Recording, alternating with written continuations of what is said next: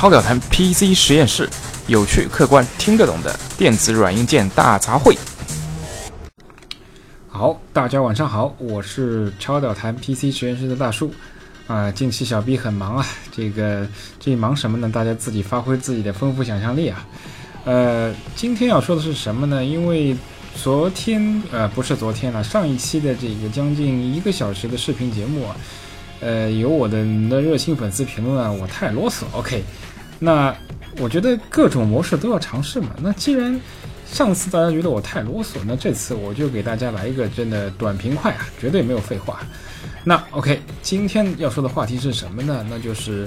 呃，国产手机全面涨价。呃，当然了，这个并不是是一个陈述句啊，其实是一个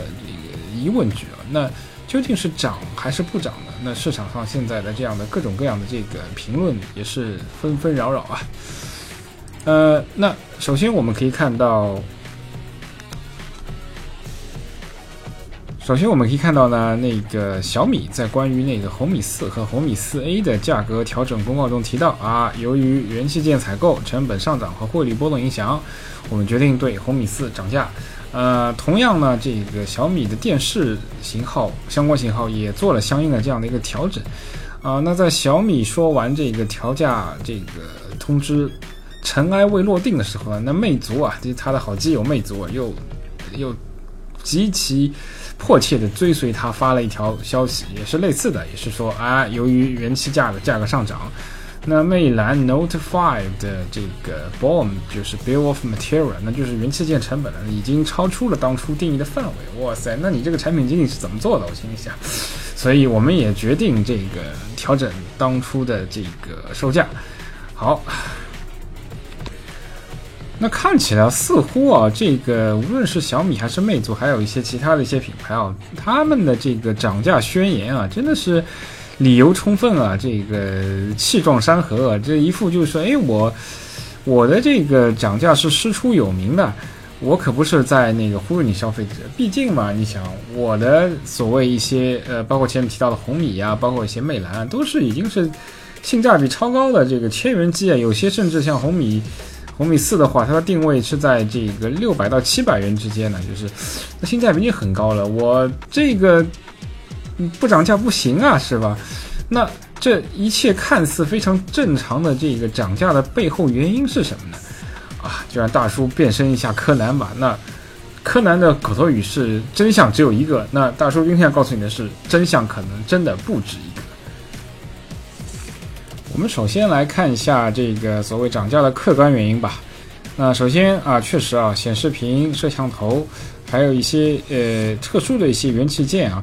呃，当然，我们并不是说显示屏是国内厂商嗯不能这个制造，像这个天马啊，像那个京东方啊，都是知名的这个呃屏幕的这个提供商。但是今年大家都知道啊，这个 iPhone 准备上那个 OLED 了，那这个全世界百分之九十五以上的这个 OLED 产能都掌握在这三星手里嘛，所以说呃显示屏。呃，一些特特殊的一些，为了这个能够赶上最新时代潮流的这样的一些最新的 SKU，包括一些呃之前小米五狂轰滥炸的这个小米五 S 暗夜之眼嘛，它的那些摄像都是由索尼提供的，那国内是确实是买不到的。那呃，接下来就是 CPU 啊，就是呃手机的这个核心 CPU SOC 的这个元件。那这很很明显了，那主要就是高通和 MTK 嘛，呃，当然三星也是自己有的，那三星也不是一家国内的厂商是吧？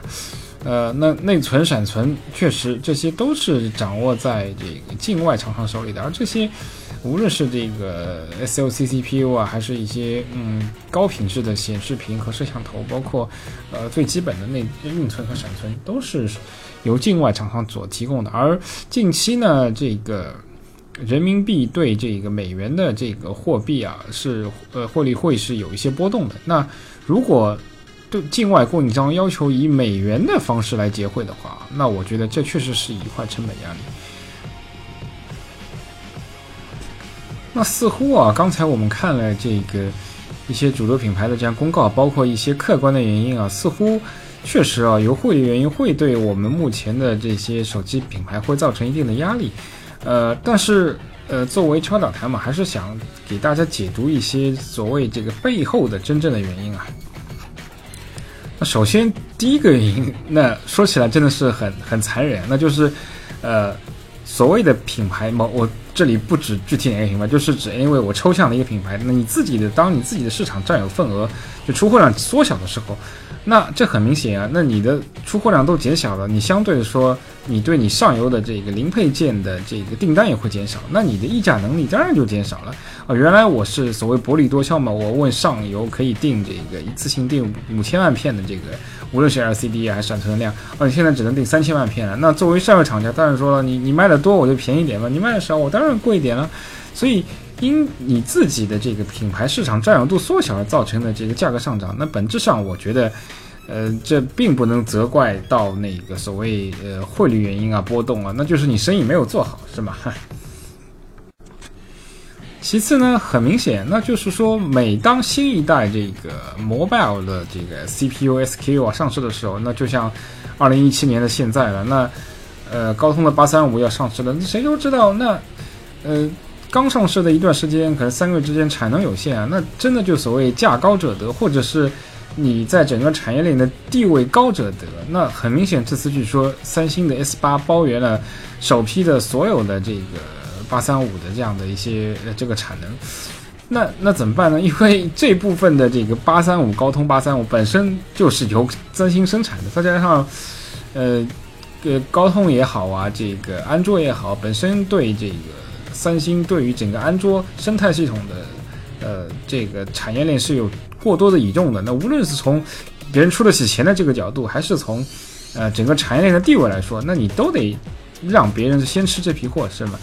那你你自己呃，相对来说处于一个比较低的产业链的地位，那那你你能怪得了谁呢？是吗？那这就是呃僧多粥少，那这个所谓这第一份第一口新鲜热呃新鲜的这个好粥，当然就只能给这个价高者和地位高的人拿到了。那你拿不到这个好货，你说你你出不了货，你怪谁呢？还是怪你自己的地位低啊？你的市场没有做好，是吧？那再次呢？那我们再看一下一些所谓的一些玄学理由啊，那就是其实某些品牌，呃，那我这边就直言不讳了，那就类似于小米也好，乐视也好，这是两大的这个最经典的这样的品牌，他们经常对市场宣称的是什么呢？是，呃，我的手机硬件是不赚钱的，我是靠我营造整个这个生态链来赚钱的。那乐视说，我主要是靠我的整个呃视频的 IP 节目来赚钱的，你只要买我的硬件。呃，你再买我的这个会员，我通过会员方式你足够赚了，手机我就给你一个成本价，是吧？那小米也是啊，小米一直说那个雷布斯一直说，哎，我呃已经资产自由了，是吧？我已经财务自由了，我干嘛要赚这么多广大这个老百姓的钱呢？我能够保本就可以了，我赚钱只要通过我整个生态链啊。当然不能否认的是，小米整个智能家电的生态链确实在国内来说是首屈一指的。呃，如果你希望有一个比较成熟的这样的一个智能家电体系的话，那小米确实目前来说没有第二个选择。那它像用像那个嗯各种智能控制器啊，包括路由啊，包括这个呃像小小米扫地机器人啊，包括摄像和安保，它能够为你的家庭提供一个呃整套的这样的一个监控啊，或者是安全啊，或者是一个智能控制的体系。那小米手机本身可以不赚钱，那。它的这个整个生态系统是可以赚到一部分钱的，那这确实正好，呃，在这一点上，呃，体现出两个截然不同的结果。那乐视就是画大饼画的，哎，不行了，这个大饼要爆了，确实它的手机可能就不得不面临，包括它的电视就要，呃，面临就是向市场提价，如果不提价的话，可能它的整个资金链就会发生断裂。但是小米，你看我们的这个雷教主还是非常淡定的。他还是能非常有自信的向这个市场宣称说，我还是能够坚持得下去的。呃，因为毕竟小米整个生态确实运营的不错。那对于小米来说，可能呃它的呃提价呃并不完全是因为这个生态链的这个呃整个上游的这个零配件的涨价，它本身有。要提升自己品牌的这个形象的这样的一个目的，包括今年推出的这个 Mix 嘛，确实是石破惊天啊！不光在整个国内啊，确实也是在全世界范围中引起了一个不小的这样的一个反响啊。那那对于乐视相对来说就就就比较惨一些了。那它还是非常强调它是呃原有的整个整个生态链是能够补贴的，但是补贴到一定程度呢又又继续不下去了。那在这种情况下，确实是冰火两重天啊。那一部分品牌确实依靠原有的资本运作模式是无法维系现有的这样的一个较低或者性价比较高的一个价格，那就被迫不提出就是说一种一种所谓呃单纯价格上的这样的提升啊。但这种提升我要说的是，它是无法为最终的消费者提供就手机产品上的这样的一些呃用户体验的改进的。好，听了这么多的理由啊和解释啊，那最后我们还是看一下对于消费者来说的这样的一些正能量嘛，对吧？好，OK，虽然这个三六零一直在这个广大对安全信息比较敏感的用户里面的口碑非常差，但是二月二十二那个三六零 N 五发布，它的价格非常低，也就只有一千三百九十九元，就一千四百元。确实，它同同类的配置的话，可能像小米啊、像乐视已经是酝酿在涨价了嘛。在这个当口，如果就以硬件论的话，这个价格确实是相对来说比较实惠的。那华为的高管也表示说，呃，因为自己供应链策略失误而把而把手机涨价转嫁给消费者买单这种行为是非常的不地道的。呃，目前荣耀旗下全线终端产品不涨价，甚至可能还会有小幅优惠啊。啊，首先，呃，作为超脚谈来说，我觉得那个华为的这个所谓这个意见，从字面上理解确实是没有什么问题的，确实是因为一些就是说，呃呃，某些品牌的这样的供应链策略确实出现了失误，导致就是说这个。没有办法，必须如果为了维持整个这个手机品类能够持续，不说盈利吧，至少能维持吧，就不得不将某些单品涨价。但是华为有它的特殊情况，首先，呃，我们说正面的吧这个正能量，确实华为整个它的生态链也是相当强的，它有自己相当。大和长期的这个深厚的这个知识产权的积累啊，包括他自己的基带什么，他本身就是一个基础电信的这个制造商啊，那基带对他来说简直就是炉火纯青的东西，这方面他一点不担心。而他自己的这个制造的这个产业链的整合能力也相当强，但是。我们如果从价格定位方向来看的话，其实华为手机在这两年的定价确实已经不低了。那它敢于说我不涨价，那有一部分原因，我要客观的说，就是因为华为的手机本身的价格都定的已经相当高了。像近期的一些呃旗舰产品 P 十啊，它的或者一些保时捷的这个 Special Edition 啊特别版本，那都已经定位接近于这个四五千的价格，有些特殊的 SKU 的价格其实已经不比一点不比 iPhone 低了。那在这种已经是是定位较高的价位下，说啊我 我不涨价，那我觉得这是略微有那么一点得了便宜又卖乖的。好，哎，还是啰啰嗦嗦说了这么多啊，我不知道今天这期节目最终能够控制是否控制在这个十分钟左右哈，希望如此吧。那呃，听节目的这个粉丝总是希望有个结论嘛，那。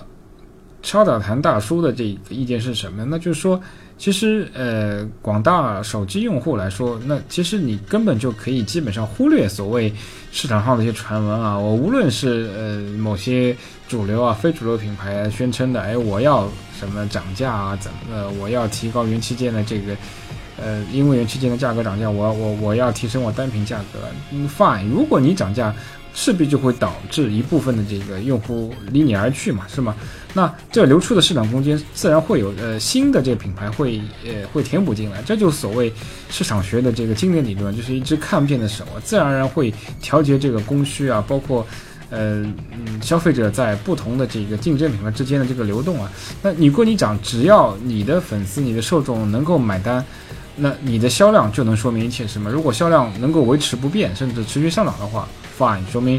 你的受众还是认可你去进一步溢价的，认为你这么多年的这个，无论是软硬件上的这样的一些所谓磨练啊或提高也好，那你在二零一七年你涨价，消费者觉得 OK，因为呃，哪怕你是涨了百分之二十三十，但是